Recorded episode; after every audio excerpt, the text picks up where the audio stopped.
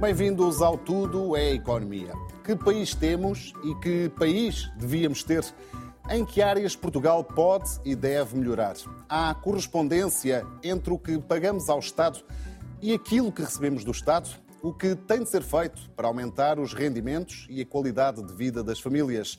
Na semana em que o Parlamento debate o Estado da Nação, estas algumas das questões que vamos analisar neste programa especial com quatro dos mais reputados economistas em Portugal. Aos nossos habituais comentadores, Ricardo Arroja e Ricardo Paes Mamed, juntam-se hoje Sandra Maximiano e Fernando Alexandre. Bem-vindos quatro, aos quatro e obrigado pela vossa uh, disponibilidade. Uh, uh, Ricardo Paes Mamed, comece por si é o coordenador do relatório anual elaborado pelo ISCTE que analisa o estado do país. Este ano tem como grande tema as reformas estruturais. É disso que o país precisa?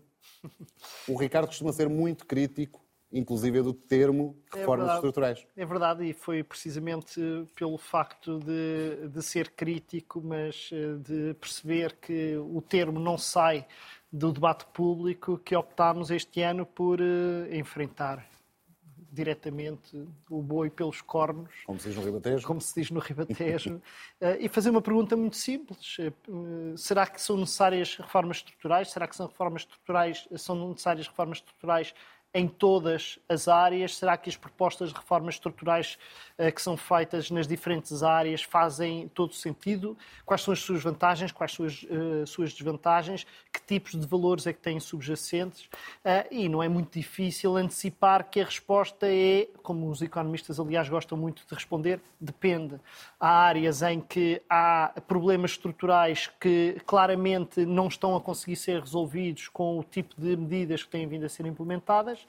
Há outras em que os problemas são estruturais, eh, mas em que as medidas que estão eh, aprovadas poderiam ser suficientes, mas que precisam ainda de ser implementadas. Há ainda outras áreas onde há medidas que, que implicam transformações estruturais que estão a ser implementadas e que precisamos de ver se elas estão a funcionar ou não. E há outras áreas em que, eh, basicamente, nós precisamos de ajustamentos em relação a coisas que já existem. Portanto, só olhando. Quero dar dois exemplos, só para se perceber o que é que está a dizer. Poderia dar dois muitos daqueles que nós temos aqui neste, neste relatório. Eh, nós temos situações como, por exemplo, a justiça. A justiça é hoje difícil alguém entender que eh, não há problemas estruturais e que não há necessidade de alterações muito substanciais na forma de funcionamento da justiça. E são inúmeros os problemas, seja do ponto de vista da morosidade, seja do ponto de vista um, ehm, de, do acesso à justiça, seja do ponto de vista da transparência dos próprios atores de justiça nas decisões que tomam. Uh, e, portanto, nós temos, eh, de facto, aqui situações que hoje merecem muita atenção.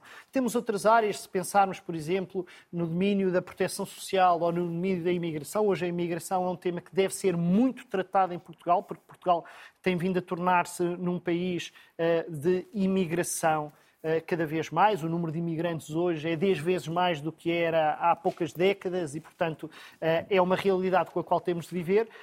Quer numa área da proteção social, quer na área da imigração, o problema não é tanto das medidas eh, que existem é o facto de eh, precisarem de ser efetivamente implementadas ou precisarem de ser ajustadas.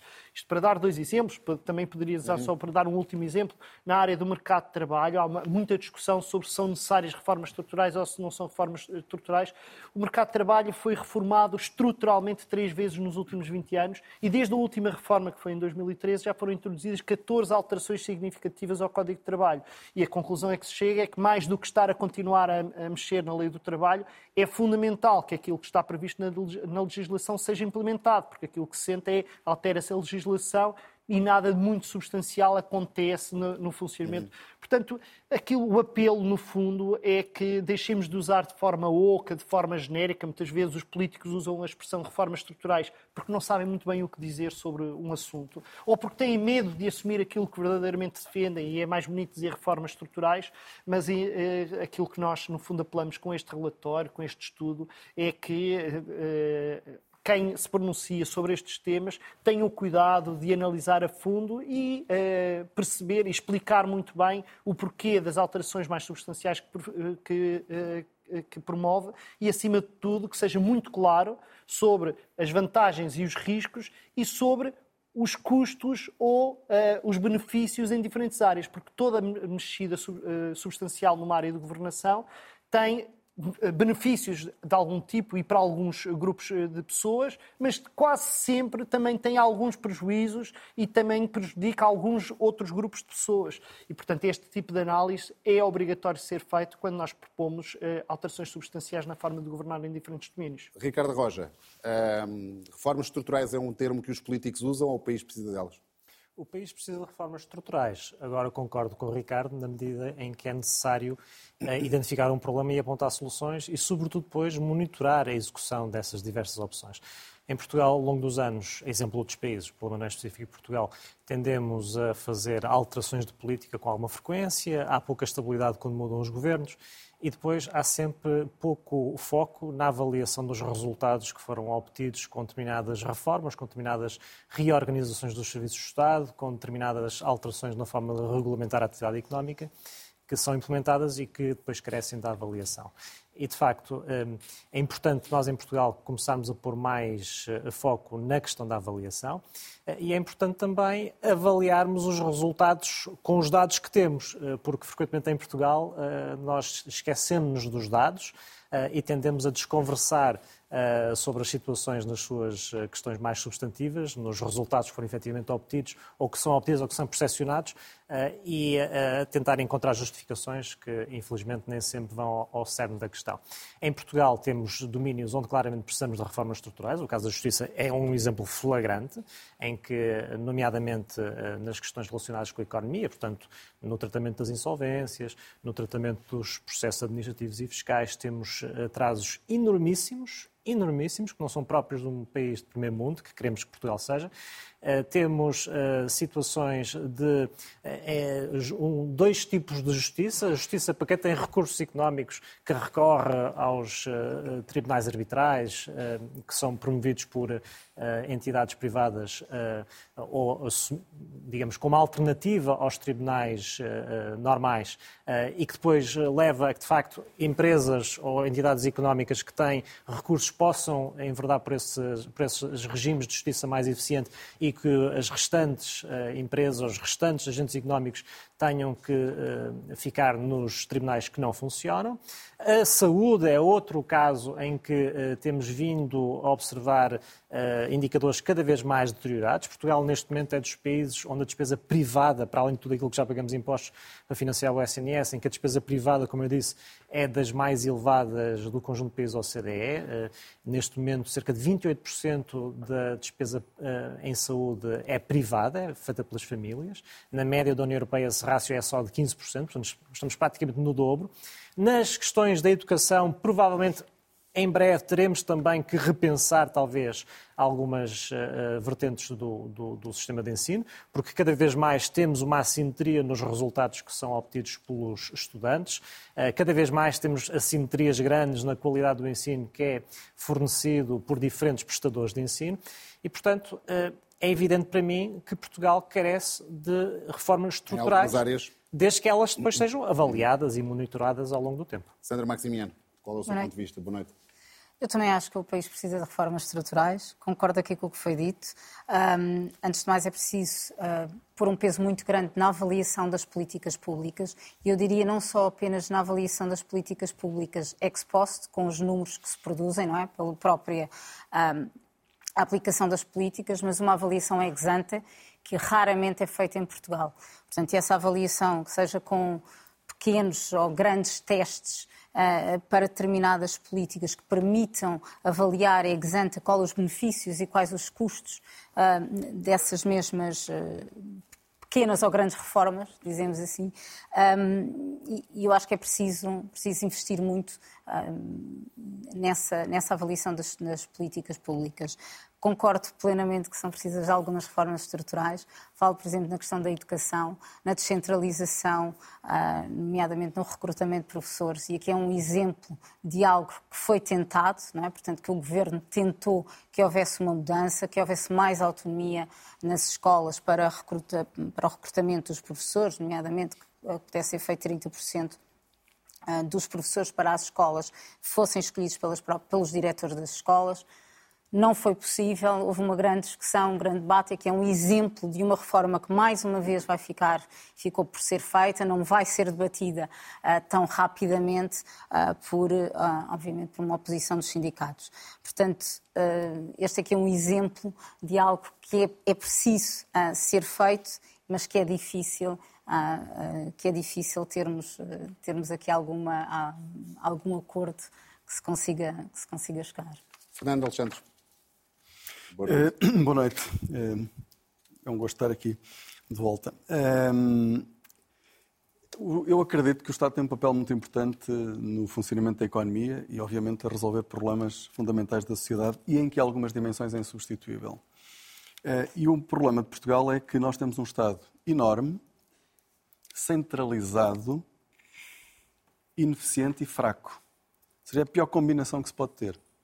É, e exemplo, aqui no, no, relatório do, que o Ricardo Paz Mamed coordenou, por exemplo, senti falta daquela que eu acho que é a reforma mais importante que o Governo está a tentar fazer, que desistiu um bocado a meio, mas que houve, houve progresso este ano, que foi precisamente a descentralização de competências para as Comissões de Coordenação Regional eh, e, e, Desenvolvimento. Um, e precisamente porque essa é uma das dimensões mais fundamentais, que é precisamente aproximar a decisão de, das pessoas, dos, dos territórios, é, é, de facto, de retirar a importância que tem a decisão que é tomada pelo Estado Central, porque esse Estado Central, como eu tenho dito repetidas vezes, infelizmente estou sempre a, a viver isso, em múltiplas funções que vou assumindo, é um Estado que não tem capacidade, é super ineficiente, não tem, não tem agilidade, não tem sensibilidade para os problemas e, obviamente, eh, num mundo super competitivo, onde eh, eh, as empresas, as pessoas têm que viver todos os dias para conseguirem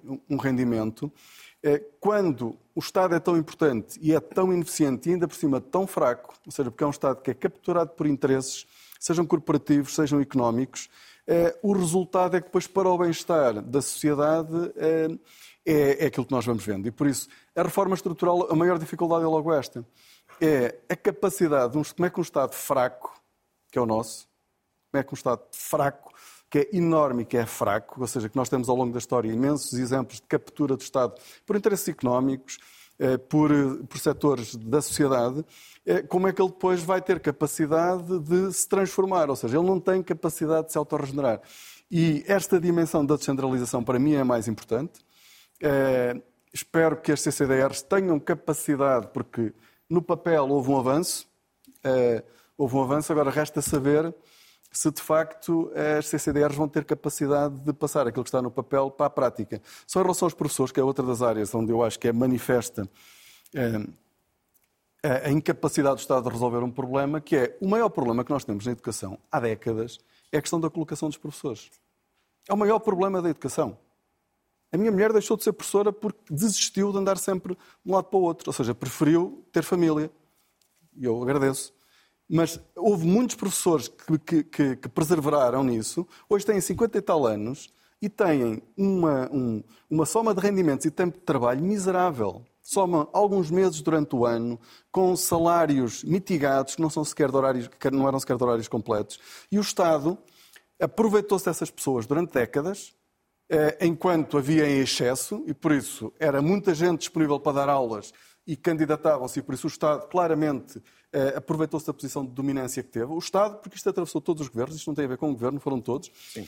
Hoje a relação de forças alterou-se a relação de forças alterou-se, mas o Estado visivelmente não tem capacidade de encontrar uma solução. Ou seja, não tem capacidade. Ou seja, qual é. Eh, eu não sou especialista na área, mas como é que o Estado não tem capacidade de encontrar uma solução que, obviamente, vai desagradar a alguns professores? Não há volta a dar-lhe.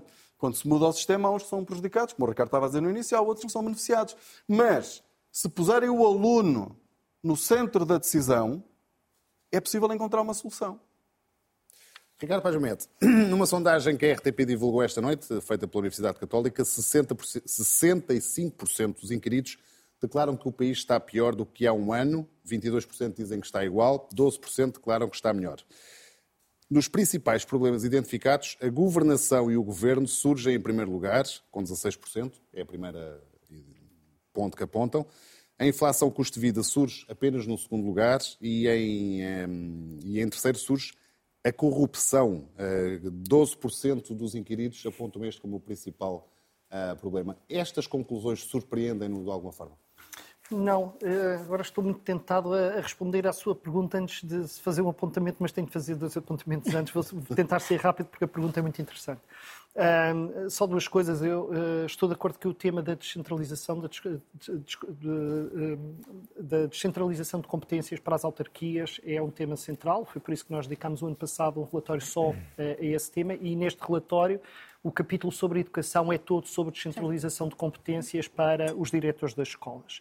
Eu acho que nós temos um problema aí, temos um problema de confiança. Na saúde também temos um problema de confiança, em que continua a, a direção do, dos hospitais a estar completamente maniatada por aquilo que são as regras de gestão a partir uh, do, do, do Ministério das Finanças e temos esse problema. Há um, uma tendência muito grande para desconfiar eh, de eh, poderes de decisão mais próximos eh, da operação, mais próximo das pessoas, e eu acho que tem de se resolver. Em relação à questão de nós não termos um Estado que seja capaz de se reformar a si próprio, em larga medida concordo com, com o Fernando. Eu quero é chamar a atenção para isto. É, é, é expectável, depois de se ter andado anos a fio a destruir o Estado, fosse a fazer reformas avulsas, porque simplesmente era preciso encontrar uma forma completamente absurda de concentrar organismos porque era preciso poupar, ou se anda durante duas décadas a estagnar os salários dos funcionários públicos, a não fazer renovação de quadros, a não apostar na formação, a não ter exigência ao nível uh, da, da capacitação dos cargos dirigentes, estas coisas não acontecem por acaso. E, portanto, a primeira coisa que queremos, uma primeira reforma estrutural que se tem de fazer é mesmo a reforma da capacitação do Estado uh, e essa não se faz poupando, enquanto insistirmos que queremos poupar uh, e que essa é a forma de lidar com o aparelho de Estado, vamos ter, estar sempre a queixar-nos de que o Estado não tem capacidade Muito para bem. se reformar nem para ser eficiente. Em relação às perguntas que o, que o Rui colocou, uh, não me surpreende esses resultados porque basicamente eles são muito reflexos do ambiente que se vive do ponto de vista mediático. Daqui a seis meses, se fizer este questionário, provavelmente a resposta vai ser diferente, porque isso é o tipo de questionários que são feitos que refletem muito o, o sentimento, aquilo que se está a viver naquele momento. Um, eu, dito isto, isto Parece-me inquestionável que a forma como a governação tem funcionado nos últimos tempos em Portugal não tem sido satisfatória, que é normal que as pessoas fiquem muito perplexas com a sucessão de coisas que vão acontecendo e, a certa altura, isso se reflita também nestes inquéritos. A inflação continua a ser um problema porque implica a perda de, de poder de compra e as pessoas sentem, e é hoje um problema fundamental para, eh, para faixas importantes da, da população. A questão da corrupção é uma questão muito interessante em Portugal que merecia ser ser debatida com muito mais eh, tranquilidade, porque o que os inquéritos internacionais nos dizem eh, sobre a corrupção é que, quando se pergunta às pessoas em Portugal se uh, em Portugal existe muita corrupção, Portugal aparece entre os países onde a percepção da corrupção é mais elevada a nível europeu. Quando se pergunta às pessoas, já alguma vez foi confrontado com uma situação concreta de corrupção na sua vida, Portugal está entre os países em que uma menor proporção de pessoas dizem que já viu corrupção a acontecer. E isto deveria fazer pensar, porque se nós formos a alguns países. Então, uma percepção onde, eventualmente em, errada. Em Portugal já existia, eu lembro-me ainda disto acontecer, aquela ideia de que se queremos ser atendidos no notário temos de passar um, um envelope, envelope por baixo da mesa e tal. Isso é uma coisa que, essa caricatura é hoje muito mais rara do que existiu, esse controle dos pequenos poderes. Não significa que não há situações muito graves de, de corrupção. Agora, a ideia de eh, a corrupção ser o problema central do país parece-me que corre no, incorre no risco de simplificar muito os discursos e não nos obrigar a olhar para escolhas específicas que têm de ser feitas, como estas que estávamos aqui a decidir. Deve-se ou não dar mais poder uh, aos diretores de escola? Deve-se ou não dar mais poder aos uh, gestores dos hospitais? Deve-se ou não ter uh, critérios de acesso à função pública ou cargos de dirigente da função pública mais exigentes. Devemos ou não, do ponto de vista da justiça, uh, pôr em causa aquilo que é a falta de transparência dos tribunais. Estas questões, que são muito menos chocantes e que se calhar vendem muito poucos jornais, são, na verdade, muitíssimo mais importantes para o nosso futuro coletivo. Ricardo Roja, uh, surpreende o que 65% dos inquiridos, vou dizer assim, considero que o país está hoje pior do que estava há um ano e que a governação e o governo surjam como uh, o principal problema identificado? Não me surpreende minimamente. E não me surpreende minimamente porquê? Porque, como alguém disse recentemente, uh, o crescimento económico que vamos sentindo, uh, vamos observando no papel e nas estatísticas oficiais, não chega ao bolso das pessoas. Portugal está numa situação de crescimento económico é relativamente fraco face aos países que concorrem diretamente connosco, que no seio da União Europeia não nos tem permitido convergir, porque temos tido uma rota de divergência económica quando nos comparamos, tendo por base o PIB per capita numa base de paridade de compra. Eh, e, portanto, as pessoas sentem-se eh, muito desencantadas com a fiscalidade que sentem. Eh, efetivamente, nesses mesmos inquéritos, vimos ainda há pouco mais de um mês um inquérito que dava conta de que o principal fator que preocupa e que prejudica as famílias é a elevada fiscalidade. Portanto, é natural que as pessoas não sintam que exista uma melhoria. E depois há outro problema, é que em Portugal, não obstante neste momento temos uma taxa de desemprego que é relativamente baixa, não só a nível geral, mas também entre a população jovem que eh, foi afligida nos últimos anos por taxas de desemprego que eram sistematicamente elevadas e muitíssimo elevadas no plano europeu. Não obstante haver hoje em dia uma situação de maior empregabilidade, temos uma situação de empregabilidade que é ela própria muito frágil.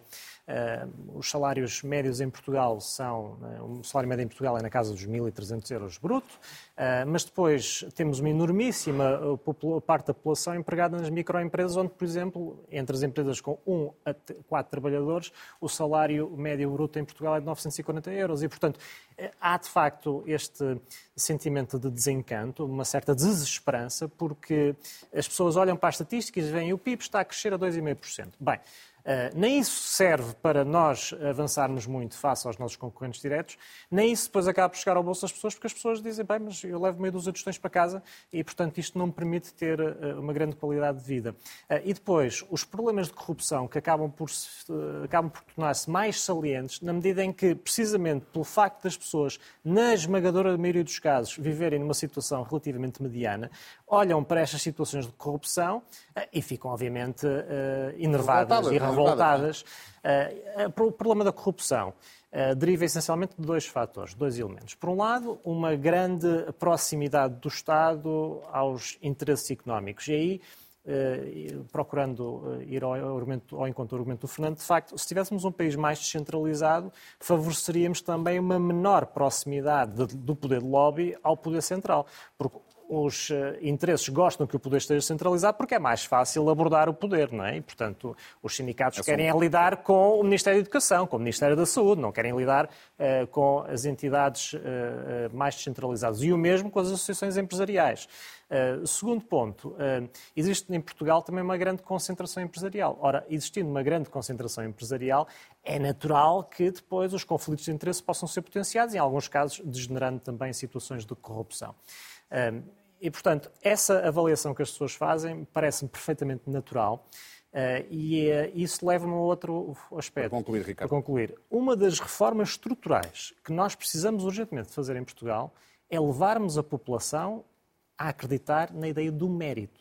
Porque enquanto a população não acreditar na ideia do mérito, na possibilidade de poder subir na vida pelo seu próprio mérito, vamos ter, de facto, uma resistência cultural às reformas em variedíssimas áreas e, sobretudo, vamos ter uma população uh, olhar para o vizinho em vez de preocupar-se consigo, consigo próprio. Uh, e isso é, é, um problema que me parece uh, particularmente vicioso em Portugal. Sandra, compreende este desânimo que é manifestado nestas, nestes inquéritos de opinião? Claro que sim.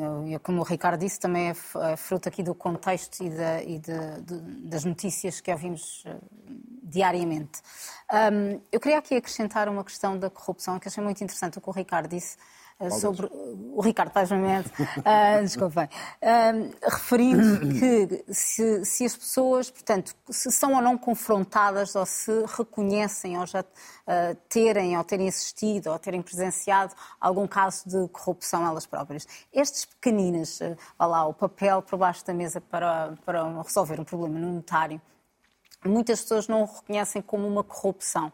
Portanto, eu lembro-me aqui há uns tempos também ter feito uh, um inquérito, uh, um inquérito um bocadinho experimental, onde tínhamos uh, vários casos, portanto, alguns casos ficcionados, e que basicamente o que era e que eram tidos ou que eram avaliados como culturais, portanto culturalmente aceitável. Portanto há aqui uma grande diferença entre estes estas pequeninas corrupções que, que, uma grande parte da população não encara como corrupção e depois uh, esta corrupção muito grande que também não fica, obviamente. Que não está que não está à mão de toda a gente. Portanto, há aqui uma, eu, eu, eu diria que nós temos uma dualidade muito grande no, no país e, um, e, cada vez uma segregação maior e desigualdade neste, em todos os aspectos. Porque se nós virmos e o que a população sente, mesmo quem trabalha, por exemplo, no setor público, sente, uh, quer dizer, fica perplexo com determinados casos de corrupção que ouvimos falar, um, quando se, quando é confrontado, eh, confrontado e quando somos confrontados com as burocracias uh, que são necessárias para resolver qualquer problema. Dentro, portanto, falo aqui um caso mais particular, portanto, na, universidade, na, educação. Portanto, e que é muito difícil, e ficamos a pensar como é que é possível, uh, vá lá, como é que é possível fugir ao sistema, porque uh, é, é, bastante pesado, não é ligeiro, portanto esta sensação de que há aqui também uma, uh, essa corrupção, há, uma burocracia que é muito pesada, há uma corrupção que parece que só está na mão de alguns e mais uma, uma sensação muito grande desta injustiça que as pessoas, que as pessoas sentem, eu acho que por aí também uh, o sentirem que a corrupção é um ponto muito importante. Depois aqui a questão da inflação é, é, é, é óbvio, portanto é contextual. O facto de, um, de estarmos uh, piores eu acho que estamos, eh, estamos piores, não é? Portanto, temos menos dinheiro, temos menos dinheiro no bolso, ah, portanto, basicamente sentimos que estamos piores. Eu, eu, tinha muita curiosidade, era saber estas respostas por diferentes grupos etários, porque o que, me, o, o, o, que acho que agrava também ah, esta percepção é, ah, sobretudo, as expectativas na, nos, nos, jovens. Portanto, portanto basicamente, e quando estamos aqui a falar das perspectivas perspectivas de emprego, dos salários médios, do custo da habitação. Portanto, é completamente diferente para a população mais jovem face à população, uh, portanto, à, uma, à, minha geração, por exemplo. Portanto, uh, se este inquérito for feito, portanto, se olharmos para os dados do inquérito por diferentes grupos etários, eu penso que uh, para os grupos etários mais jovens, que, que ainda é mais pessimista do que essa média que está aqui apresentada. Fernando, compreende este desânimo? Eu não, por acaso, eu não usaria o termo desânimo nem desesperança. Eu acho que há aqui uma inquietude. Acho que as pessoas estão, ou seja, ao impacto da inflação, que teve um efeito negativo, mas de facto foi, é, foi um choque não esperado, pelo menos na magnitude que teve. Isso, obviamente, eh, teve um efeito muito negativo no poder de compra das pessoas. Mas eu, eu penso que nós, é, há aqui muitas coisas interessantes a acontecerem na, na economia. Uma, uma, coisa, aquilo que o, que o Ricardo disse é, do PIB per capita, se nós olharmos eh, para a posição em que estamos no ranking de PIB per capita contra um poder de compra, não é muito animador, mas é, há uma mudança muito grande na economia nos últimos anos, seja, e basicamente ela já vem, vem, ganhando tração desde 2012, 2013, ou seja, a seguir à crise, e que tem muito a ver com a dimensão da internacionalização, ou seja, que é uma verdadeira transformação estrutural aquilo a que nós estamos a assistir. Ou seja, quando nós temos eh, as exportações a passarem 30% para mais de 50% do PIB, isso quer dizer que nós temos uma grande parte da nossa atividade económica que é feita em concorrência aberta. Ou seja, não é aquilo que aconteceu até à crise financeira, em que uma grande parte era, dos setores eram os chamados setores não transacionáveis, que eram protegidos e que tinham formas de capturar o sistema financeiro, o Estado, pronto, e que no fundo é a história da, da nossa crise. Mas hoje não, ou seja, hoje há uma grande parte da nossa economia que está exposta à, à concorrência internacional e quando isso acontece, e é importante também dizer que isto não é só turismo. Também eu vou lembrar aqui um número que tenho repetido muitas vezes, porque o peso que está ao turismo em Portugal é hum, as pessoas não fazerem ideia do peso que o turismo tem. Uma cidade como Amsterdão, em Veneza, em Barcelona, em muitos outros sítios. Nós estamos muito longe, mas muito longe, mas muito longe do que acontece nesses países. As exportações, o, o, o turismo representa 18% das exportações, representou 18% das exportações em 2022. Das exportações. É isso que representa. E era importante que as pessoas conhecessem, porque eu acho isto uma injustiça para os milhares de excelentes empresários que nós temos de outros setores que são fantásticos, que de facto ganham e fazem crescer as suas empresas num, num clima de grande concorrência internacional, sendo inovadores, sendo altamente competitivos e depois, na agenda na, mediaticamente, fala-se da nossa economia como se fosse só turismo. Sendo que o turismo também tem imensos méritos. A qualidade daquilo que tem sido feito. Mas tem sido, a nossa economia é muito mais do que turismo. E aquilo que está a acontecer é, de facto, nós termos uma economia que cada vez mais está integrada na economia internacional e isso faz com que, por si só, isso gera transformação isso gera transformação porque quem está exposto à concorrência, a concorrência tem um poder transformador brutal. E quando está exposto à concorrência, ou estamos permanentemente a melhorar, a reformarmos-nos, que é o que não acontece ao nosso Estado, ou estamos permanentemente a procurar ser inovadores, ou saímos do mercado. E por isso, quando nós temos já mais de 50%, ou seja, temos eh, as exportações a representar mais de 50% do PIB, isso quer dizer que uma parte muito significativa da nossa economia está nesse ambiente. E essa é uma dimensão que eu estou certo que vai ter efeitos muito significativos na produtividade e no crescimento, e no crescimento da economia. E ela faz-se nas exportações, faz-se no investimento direto estrangeiro e depois não é por acaso que temos também os efeitos na imigração. São três dimensões fundamentais dessa abertura da economia e que é uma inversão daquilo que tinha acontecido nos últimos, nos últimos anos. Ou seja, até à crise financeira o que nós tivemos foi todas estas variáveis a cair. E por isso, este, isto é uma transformação estrutural da economia portuguesa.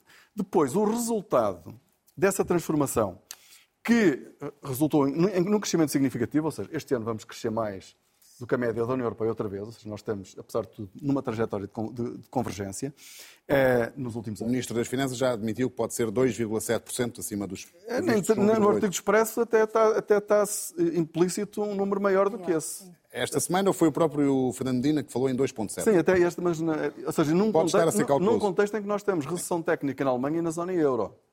Okay? Isto é outra dimensão importante da, da, abertura da nossa economia, em que ela está, em muitas dimensões, em muitos setores, a crescer nos Estados Unidos, por exemplo. Ou seja, em que nós eh, estamos a fazer um movimento que é essencial, que é desligarmos eh, ou reduzirmos a nossa dependência daquilo que acontece na, na área do euro e na, e na, União Europeia. E por isso, esta é uma transformação muito grande. E depois temos um outro efeito positivo.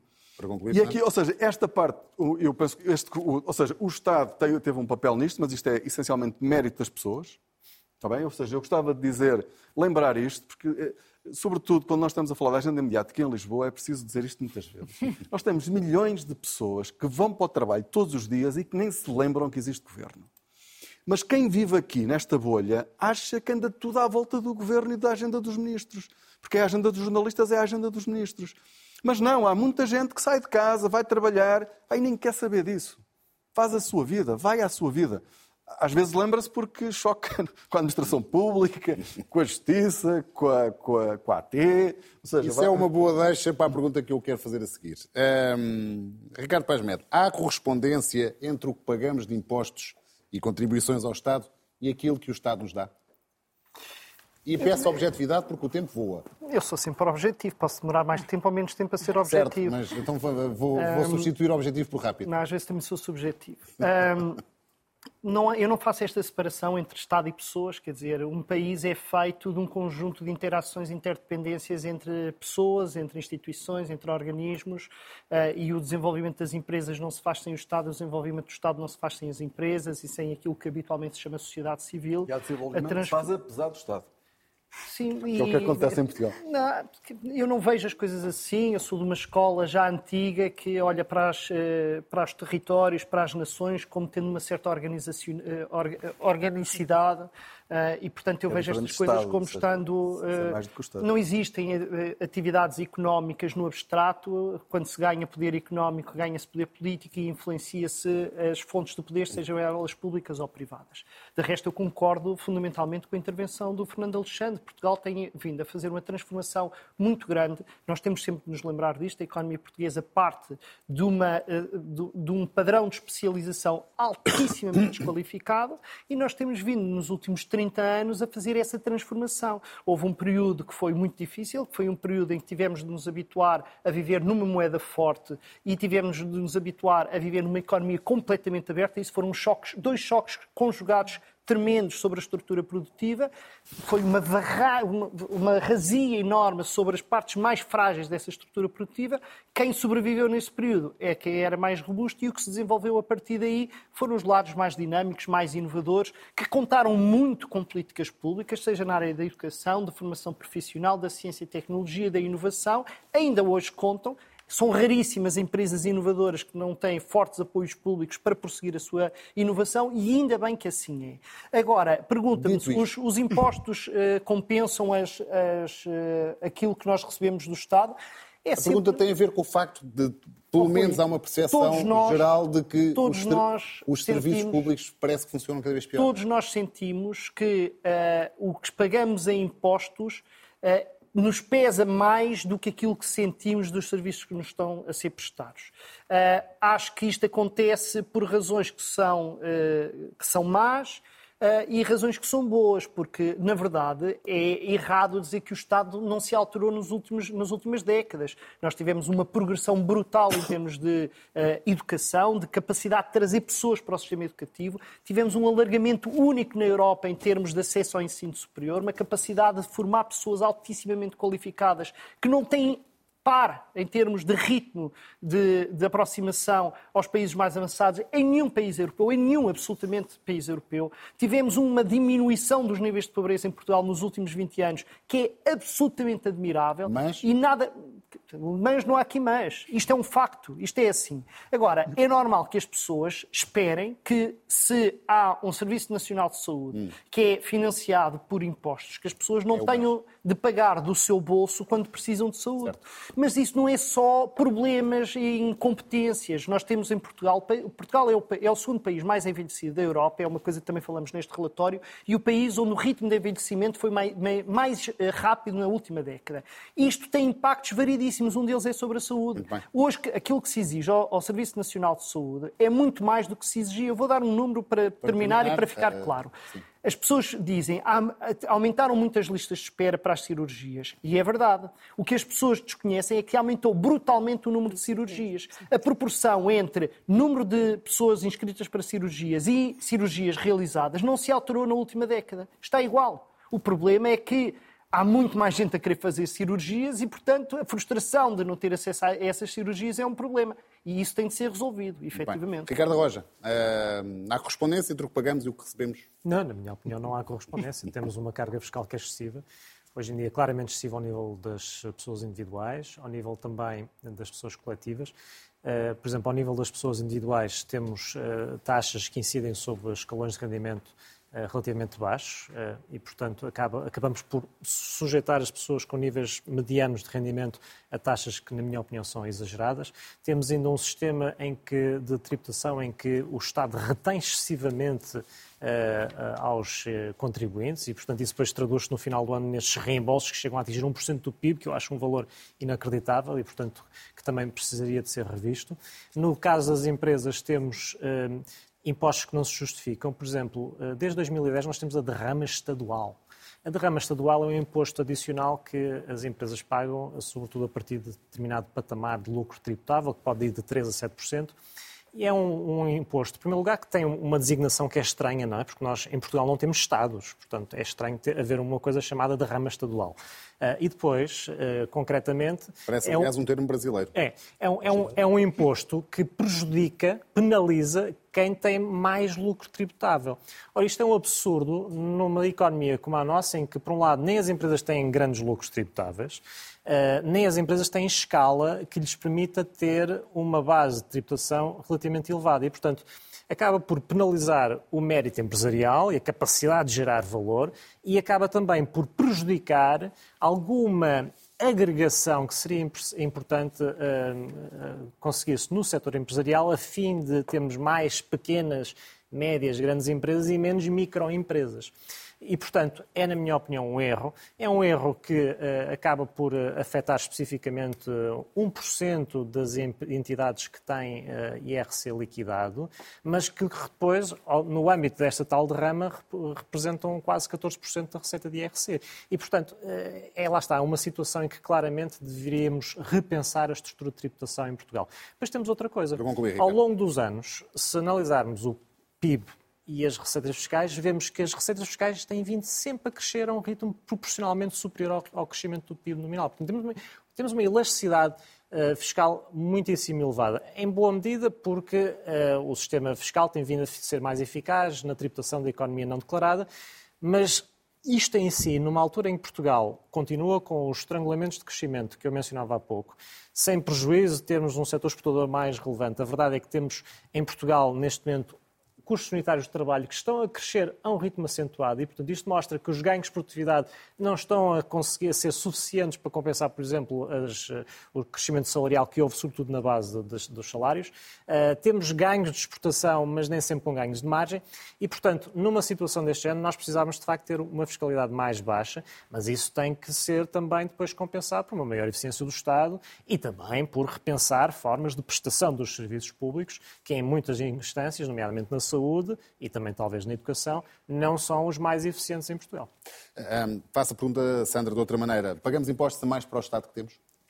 Eu acho que pagamos impostos a mais, uh, não necessariamente para o Estado que temos. Um, acho que pagamos impostos a mais em termos individuais e vou-me focar aqui mais na questão individual, nomeadamente porque uh, uma carga fiscal muito grande sobre o trabalho é um desincentivo ao trabalho. E se nós queremos obviamente, aumentar a produtividade, também temos que incentivar mais a esse trabalho. E acho que uma carga fiscal muito elevada uh, desincentiva, uh, desincentiva o trabalho e também contribui, hoje em dia, uh, em larga medida, para a, a tal fuga de talentos do país e que é algo que temos que repensar bastante. Acho que temos que repensar muito bem porque se até há uns anos atrás nós tínhamos algumas vantagens, nomeadamente em ter algumas pessoas cá, pronto, ganhavam menos, pagamos mais, os salários são mais baixos, pagamos mais impostos, mas tínhamos alguma vantagem nos custos da habitação, uh, tínhamos um custo de vida mais baixo, hoje em dia isso já não acontece, portanto uh, é algo que temos que repensar e se calhar mexer um pouco nessa carga fiscal é, é, é de extrema importância. Agora, acho que nós todos vamos, vamos sentir que nós temos um, um Estado solidário, não é? Portanto, temos uma, uma sociedade que vive na base da solidariedade uh, intergeracional e, se calhar, muitos de nós sente que paga mais impostos para, o, para os serviços públicos que usamos ou que temos, ou que temos acesso, mas, uh, mas, por outro lado, também temos, se calhar não temos essa noção no presente, mas se chegarmos lá e chegarmos a uma idade mais avançada, uh, certamente vamos usar mais esse serviço e mais, espero, é? na altura, o Serviço Nacional de Saúde, uh, mais do que usamos uh, hoje em dia. Portanto, temos, temos essa solidariedade e, e, se calhar, no dia a dia as pessoas sentem que pagam muitos impostos, mas talvez não tanto para um uso futuro uh, que, uh, que, esperam fazer. E, uh, é, é, é, totalmente verdade aquilo que o Ricardo disse, o número. Eu acho que, e voltamos às reformas estruturais, uma reforma muito importante que o Serviço Nacional de Saúde tem que fazer é realmente como lidar com esse envelhecimento da população. Porque o Serviço Nacional de Saúde não está desenhado para, portanto, para este problema demográfico que, temos eh, atualmente. Portanto, é um Sistema Nacional de Saúde um, ehm, que surgiu numa altura em que a grande prioridade era o combate de doenças infecciosas. Portanto, isso está desenhado, uh, com, com, estava desenhado com esse objetivo e tem-se vindo a reformar, mas de uma forma, hum, cá está, se calhar não tão estrutural quanto precisava. Uh, e daí nós precisarmos muito mais investimento nos cuidados primários, na prevenção uh, e, e, e, portanto, se calhar o número de cirurgias. Uh, diminuir esse tal número de cirurgias. agora lembremos que nós estamos aqui a falar dos milhões de pessoas, muitos milhões de pessoas que em Portugal eh, têm acesso à educação desde a mais tenra idade, que têm acesso à saúde, que têm acesso à proteção social e quando pagamos impostos e nos queixamos dos impostos, temos de nos lembrar que os impostos que pagamos também são impostos, são o preço que pagamos por vivermos numa sociedade decente, Sim. que dá oportunidades a muitas daquelas pessoas que algumas delas, algumas delas depois crescem e vêm a ser empresários de sucesso e que, a certa altura, já não querem saber do Estado e bem, não querem não que o Estado os chateie. o pagamento de impostos, a questão é, é, o, é, é o nível deles. Claro. Fernando. Depois, durante, durante muitos anos nós discutimos aqui esse tema da carga fiscal, se era elevada ou não. E uma coisa que, que me dá algum conforto é que, de facto, nos últimos anos, hum, toda a gente percebeu, ou seja, não ouço ninguém, da esquerda à direita, toda a gente defende a redução de impostos. Também toda aumentou, a gente... também aumentou toda foi, a... é, o peso no, no PIB. Sim. Sim, mas as taxas não aumentaram. As taxas não. não. As taxas não aumentaram, não é? mas toda a gente defende, ou seja, e começa logo nos benefícios, eh, nos, nos As regimes... não aumentaram desde a Troika. Entretanto, no, no resgate da Troika Aumentou no IRC, aumentou dois pontos percentuais, a, a derrama estadual passou de 7% para 9%. Um, ou seja, a taxa máxima vai até 31,5%, que é a mais elevada da União Europeia. Okay? É, e por isso imenso. Mas, de facto, há um, um, um, não sei se é um consenso, mas há um, entendimento alargado na sociedade portuguesa que os impostos são muito elevados e isso vai desde o IRS até o IRC. Ou seja, nós temos membros do governo que defendem a redução do IRC e a redução do IRS. Está no programa deste governo é, e, e, é um dos objetivos. E porquê? Precisamente porque é muito difícil pagar salários eh, adequados para viver em Portugal e para poder ter, ter, viver bem, com eh, a, a, a, fiscalidade que nós temos. Ou seja, a partir de níveis muito baixos, cada acréscimo que uma empresa tenta dar a um trabalhador tem que dar igual acréscimo ao Estado. É de facto pagar um, um, um, salário dentro da empresa e um salário para o Estado. Isso não faz sentido. E o que os jovens fazem, não é? Eu disse isto aqui muitas vezes, o que os jovens fazem é que começam a olhar para a folha salarial, negociam um salário bruto e depois percebem que mais de metade daquilo que negociaram, quando começam a ter salários bons, vai para o Estado, não vai para eles. E ficam chocados, ficam chateados. É?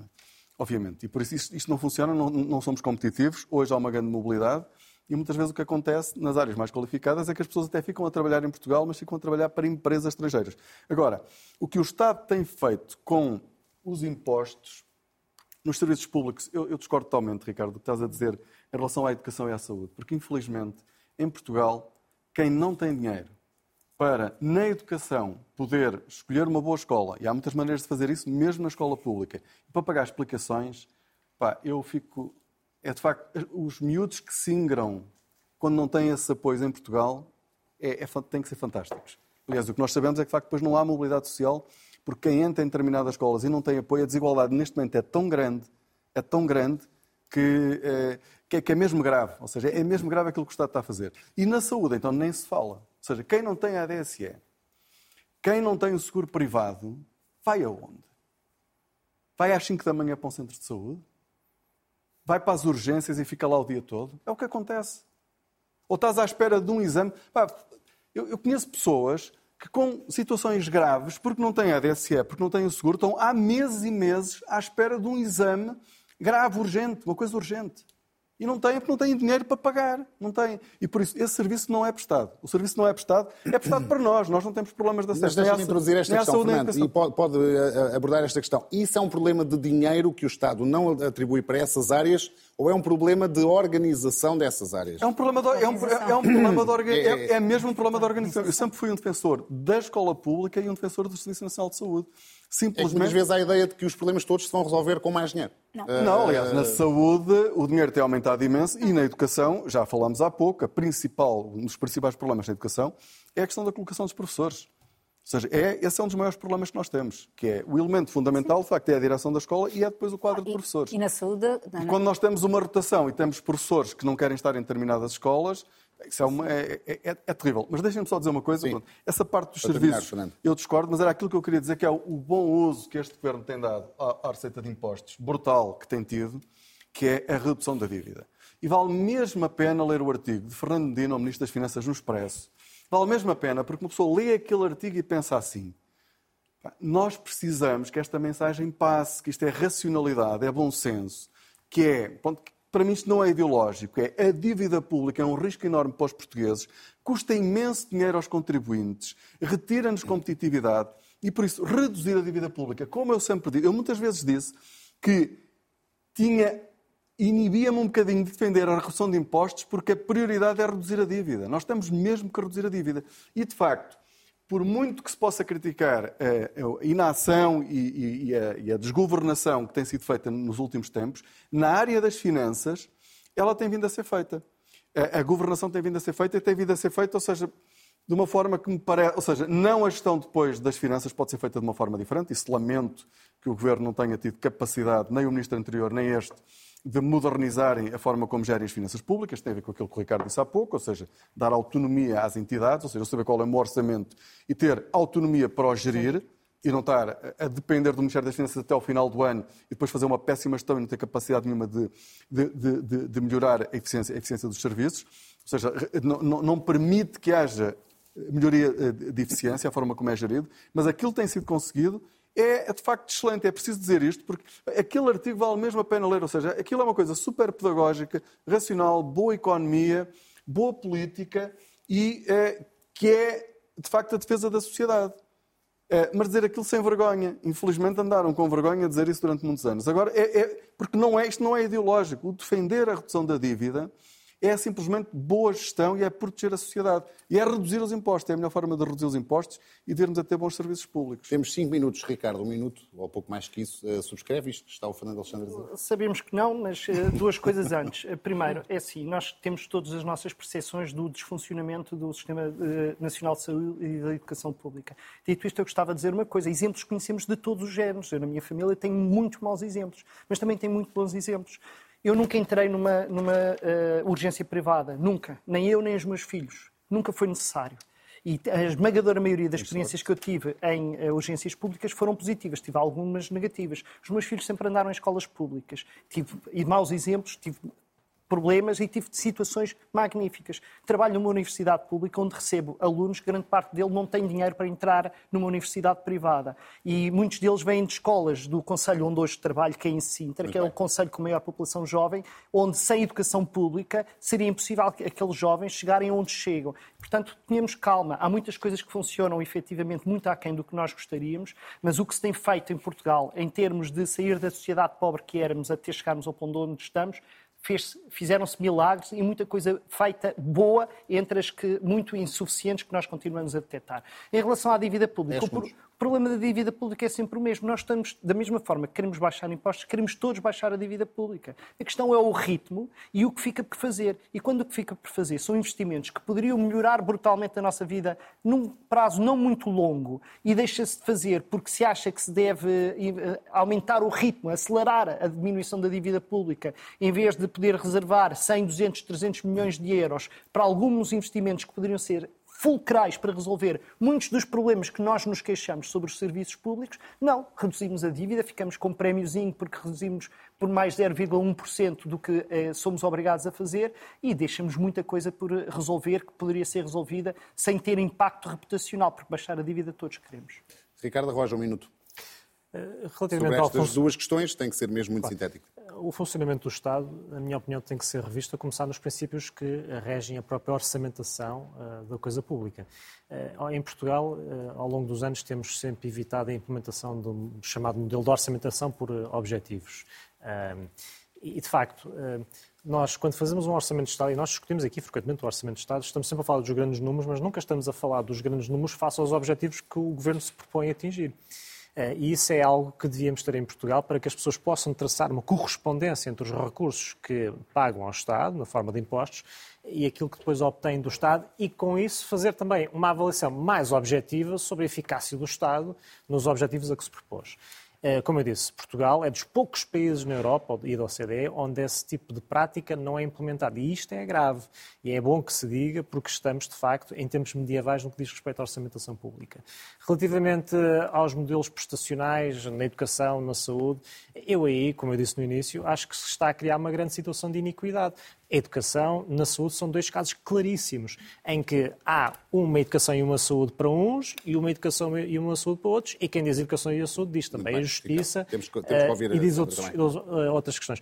Relativamente a, só uma última nota, eh, eu acho que temos que reduzir a dívida pública, absolutamente de acordo, mas é importante que o Estado dê sempre o exemplo e que nunca adote práticas de mal pagador, como infelizmente ao longo dos anos vem adotando. Pode ser simbólico, mas é um simbólico que depois acaba por uh, ser um, produzir um efeito perverso em toda a sociedade. Um minuto. Sobre a questão da dívida. Muito rapidamente, sobre a questão primeiro da dívida pública.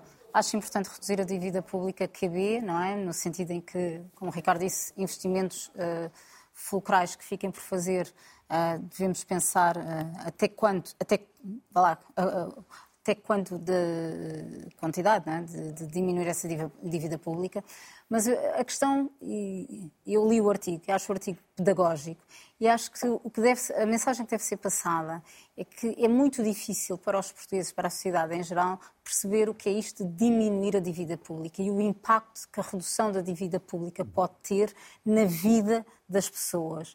E, vá lá, e no bem-estar das pessoas, porque há aqui algum impacto numa questão mais intergeracional, mas as pessoas estão preocupadas, obviamente, com o rendimento ao final do mês, então é muito importante fazer essa, passar essa mensagem, perceber que é importante para a competitividade da economia e que essa maior competitividade da economia vai ter sim um impacto no bolso das pessoas. Sobre a questão, muito, muito, muito rapidamente, sobre a questão da, do Sistema Nacional de Saúde, eu acho que cada vez temos uma maior desigualdade e temos um Sistema Nacional de Saúde que está a competir com, uh, com o, o serviço, com os serviços privados de provisão de saúde e que, ah, ao contrário do que antes sucedia, que, portanto, que o sistema privado é um sistema mais complementar, agora é um sistema realmente que entra em grande competição com o Serviço Nacional de Saúde. E é preciso que o Serviço Nacional de Saúde se consiga reinventar e reformar de forma a tentar na minha opinião, diminuir esta competitividade, porque se esta competitividade continua, vamos criar cada vez mais esta desigualdade que existe. Eu deixei o Fernando falar mais tempo e, portanto,